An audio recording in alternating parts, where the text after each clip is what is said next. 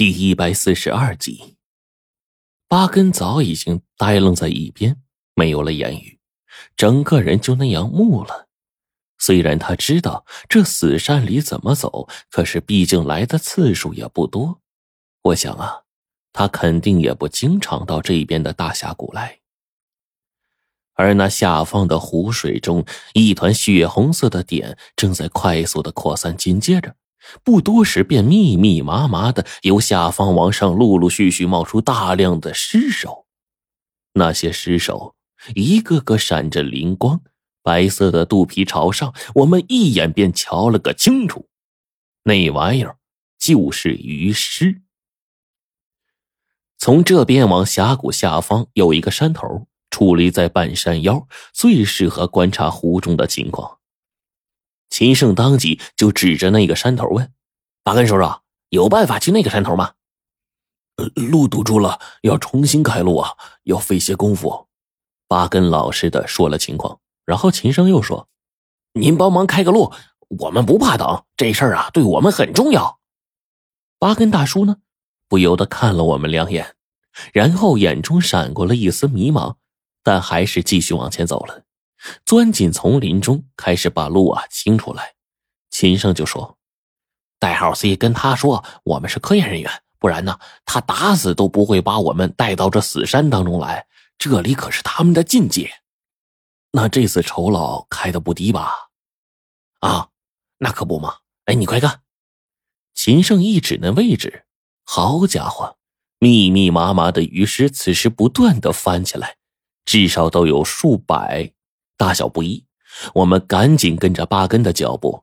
大概二十多分钟后，八根终于把路给清好了。我们赶紧就往下方的那个光秃秃的小山上去走。这个位置比湖平面要高出约一百五十米，能将四周围啊大部分的湖光一览无余。也因为这近处的原因，使我们看得更加清楚了。湖里这些东西。绝对不是什么红藻之类的水类植物走到一起形成的假象，而是真真切切的在那里面漂浮的鱼尸。单单是这一看，这数量丝毫不下于数百呀。大多数的鱼，根据秦胜的估计，都在一米以下，这是属于啊正常范围的。但是竟然有三分之一的鱼身躯在一米到两米之间。而这些还都是普通的淡水鱼类，长这么大且数量这么多的，实属罕见。大概有二十多条鱼是体长超过两米的。哎，你看那边那八条，它们的体长都在一丈以上。秦生说完了话，一指最远处的四条大鱼。这四条鱼，据我估计啊，一条身长在八米以上，还有一条啊。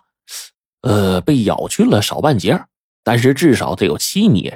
还有那两个，体长都在五米以上的。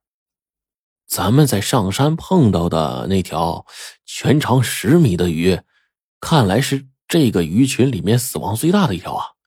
我说完，然后秦胜接话说：“是啊，毕竟啊，就这其中任何一条五米以上的鱼，在外面都会造成重大新闻。”淡水鱼很难长到一米五以上的，这里的鱼这么超长，还如此之多，并且肯定啊，只是这大峡谷湖中极少的一部分。而这吃它们的东西，嘿，我不敢想象。不是，咱这要是下水的话，我不经意间打了个寒战。然后呢，秦胜说：“我们必须下水，你看。”他把其中一个包裹打开，原来里面呢是一个充气阀，差不多在四到五个人在湖上逛一圈是没有问题的。秦胜就把这个气阀打开，然后呢从那个最重的背包里面掏出了其余要用到的东西，那里面是一个极大的网，还有几条极大的肉饵，以及一块声呐探测器。秦胜率先打开了声呐探测器，仅仅是片刻之后，手中的仪器上便出现了一个庞大的东西。根据标识，那个家伙呀，体长在六米以上。秦胜说：“这是一普通的鱼类，我需要坐上这个充气筏到湖中间。哎，我们今天时间很紧，要把下面呢探出一个大概，还需要把网给撒上去，说不定啊能抓到一些东西上来，然后分析研究。对这一方面呢，我还真是不懂，所以只能跟着秦胜的话去做。但到了这里啊，八根就再也不敢去了，他死活坚持要在山头上等我们。这家伙竟然连湖边都不敢下来，说明害怕湖神拿他去献祭去。我们两个一看八根呢，也确实弄不走，就只好自己上去了。但是划船这玩意儿，我还是头一遭啊！在秦胜的一番尖叫当中，我终于掌握了技巧，渐渐就好了一些。我们的第一站便是直奔方才那个出血的湖中心地带。路上，秦胜再次发现了一条体长超过五米的鱼类，紧跟着。他发现了一种未知生物，那家伙一直在反射出信号过来。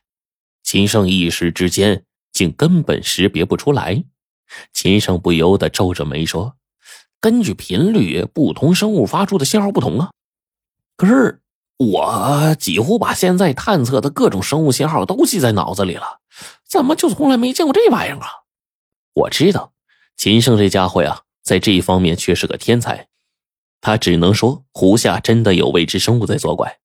等我们的气阀到达那周围的位置的时候，血液已经散掉了，但是湖水上还留着一层淡淡的血腥味混合着鱼的腥味湖里面飘着的鱼尸已经开始往下游流去了。我赶紧追呀，终于划到了那条最大的鱼面前。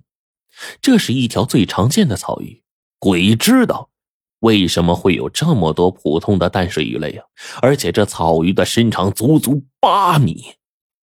此刻死在湖水之中，整个庞大的尸身因为湖水的波浪起伏一浮一沉。金胜让我划船绕着这个鱼尸绕一圈，我们才发现，这条鱼浑身上下没有一点伤口，却这么死了。这只是鱼身的半面呢。或许伤口在下半面。哎，咱把鱼尸翻个身就能看见了。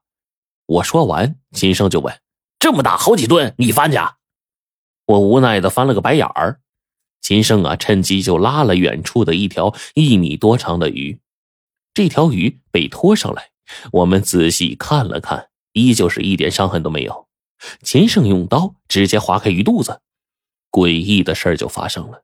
这鱼肚子里面的内脏竟然全都变成了一团汁液，黏黏糊糊的汁液，仿佛之前被一个九阳豆浆机呀给搅拌成汁儿似的。可是这鱼外面一点伤都没有，内中内脏全都被震成了汁液，这是怎么做到的呢？秦胜费了九牛二虎之力啊，才把大鱼的腹部给划开了一道，果然。那种液体便是从里面涌出来的，然而这一切就都对不上号了。那这些鱼大多数身上并无伤口，那血是从哪儿来的呢？这湖里的血呀，根本就不是鱼血。至于鱼的死是怎么回事，那更是蹊跷的像谜一样了。秦胜想不通啊，声呐探测器一直找不到这些东西。我开始充当苦力，一点一点的在湖中划船。忽然，探测器上有了响动，秦胜吓得尖叫了一声，直接从气阀上沉到了湖里。